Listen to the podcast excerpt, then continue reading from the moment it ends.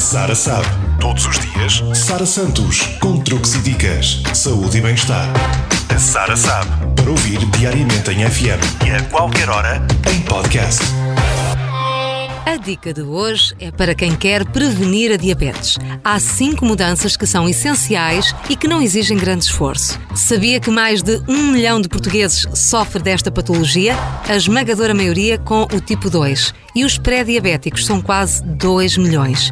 Os conselhos chegam da médica Joan Gomez, autora de vários livros especializados. O primeiro é comer várias vezes ao longo do dia, de forma a manter os níveis de açúcar no sangue estáveis. Estar muitas horas sem comer é prejudicial. Evite, no entanto, os alimentos açucarados, gordos ou processados industrialmente. Depois, mantenha o peso controlado. O excesso de peso faz com que a insulina, a hormona que distribui a glucose pelas células, seja menos eficaz, levando à acumulação de glucose no sangue. As pessoas obesas sofrem habitualmente de diabetes, mas em muitos casos, quando perdem muito peso, acabam por livrar-se da doença.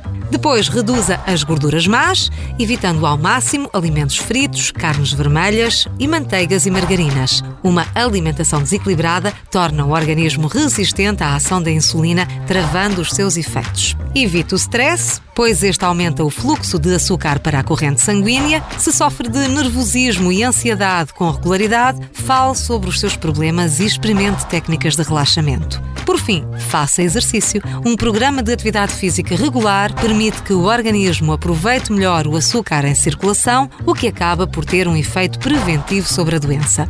E para esclarecer todas as dúvidas, já sabe, consulte o seu médico de família. Sara sabe. Todos os dias, Sara Santos, com truques e dicas, saúde e bem-estar. A Sara sabe. Para ouvir diariamente em FM e a qualquer hora em podcast.